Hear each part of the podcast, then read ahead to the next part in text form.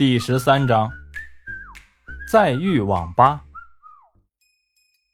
晚饭后，王小林就拽住马峰，要他带自己去看看 Z 市的网吧。马峰拗不过他，带他来到了商业街的网吧。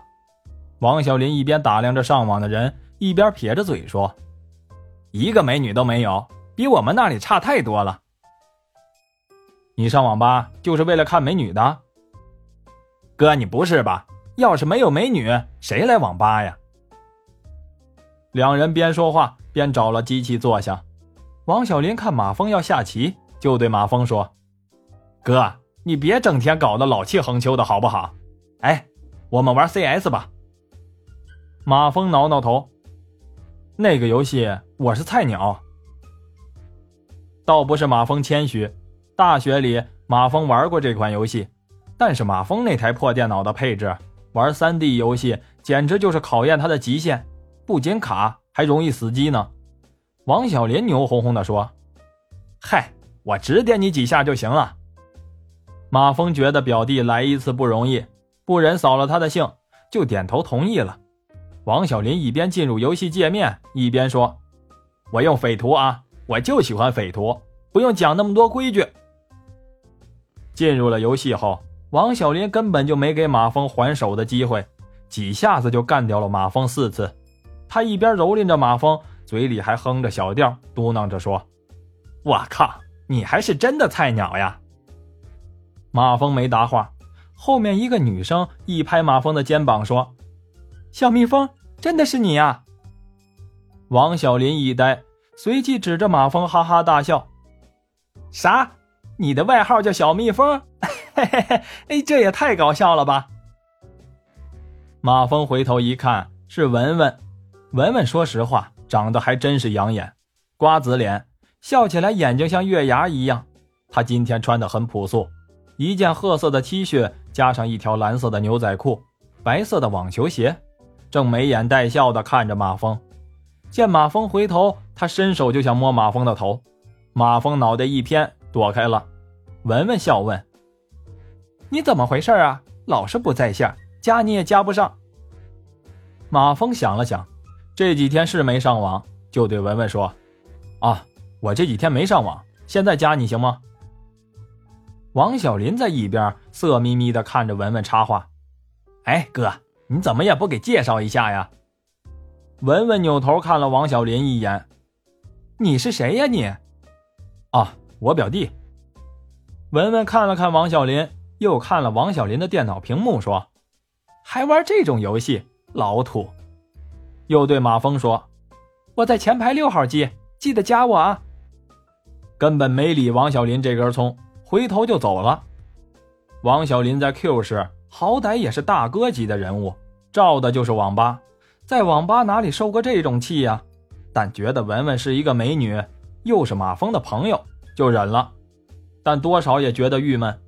坐在那里，游戏也不想玩了，掏出了烟，点上了一支，明知故问的问马峰：“你朋友？”“啊，算是吧。”王小林又郁闷了一会儿，“我上个厕所。”马峰退出了 CS，登录了 QQ，先是加了文文，又打开了围棋界面，熟人一个也没在线，找了一个座位坐下，一看对方的积分是个高手，就觉得对方不会和自己玩。没想到对方却点了开始，几手之后，马峰觉得对方棋力很一般呀。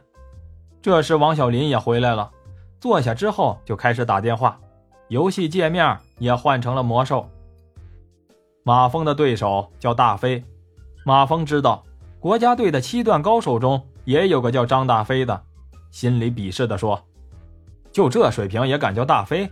也不知道这么高的积分是怎么来的，八成是炒分的。”这时，马峰已经占了左下角和右上角的大片位置，中间大飞的一条大龙也是岌岌可危。大飞给马峰发来一条信息：“你是谁？于老师。”马峰心里一笑，回复说：“我是马老师。”对方发过一个疑问的表情：“啊，哪个马老师？”马峰心里想：“你下就下，不下就不下，真啰嗦。”没去理他。这个时候，前排一个女生把键盘砸的是夸夸响，一边砸一边嘴里还嘟囔着：“这是谁呀？跟姑奶奶有仇是咋的？哪来的一群家伙呀？灭了我八遍了，还没完了呀！”一听就是文文，网管走过去，小心翼翼地劝他轻点不要把键盘弄坏了。只见文文小脸通红，恼羞成怒地说：“姑奶奶乐意，不就是个破键盘吗？弄坏了我赔。”拿出电话开始拨号，这情形乐得马峰旁边的王小林贼贼的笑。马峰见状问王小林：“你搞的？”王小林牛哄哄的点上一根烟，叫他拽，在网吧和我能，我一个电话就叫他在魔兽里待不下去。王小林的一根烟还没抽完，盯着屏幕的眼珠子就直了。只见游戏里一群德鲁伊冲过来，对着自己就是一群狂殴。自己还没反应过来怎么回事就挂了。王小林的烟头啪的一声掉在键盘上，他也不去管，抄起电话拨了一个号码，劈头就问：“刚子，他妈的这是怎么回事啊？”刚子在电话里委屈的说：“哎，老大，我也不知道啊，我们几个也全挂了。”王小林恼怒的挂了电话，抬头看了一眼，文文正在美滋滋的抬起头来，冲着吧台喊：“老板。”来两瓶可乐，正好两个刚进来的混混在吧台买烟，见文文喊老板，立马从吧台拿了两瓶可乐，屁颠屁颠的给文文送了过来，递给文文说：“哎，文文姐也在这玩呢，可乐是吧？我请了。”文文嘴一撇：“要你请，我没钱呀。”从兜里掏出了十块钱，扔给了一个小混混，小混混尴尬的一笑，自己找座位去了。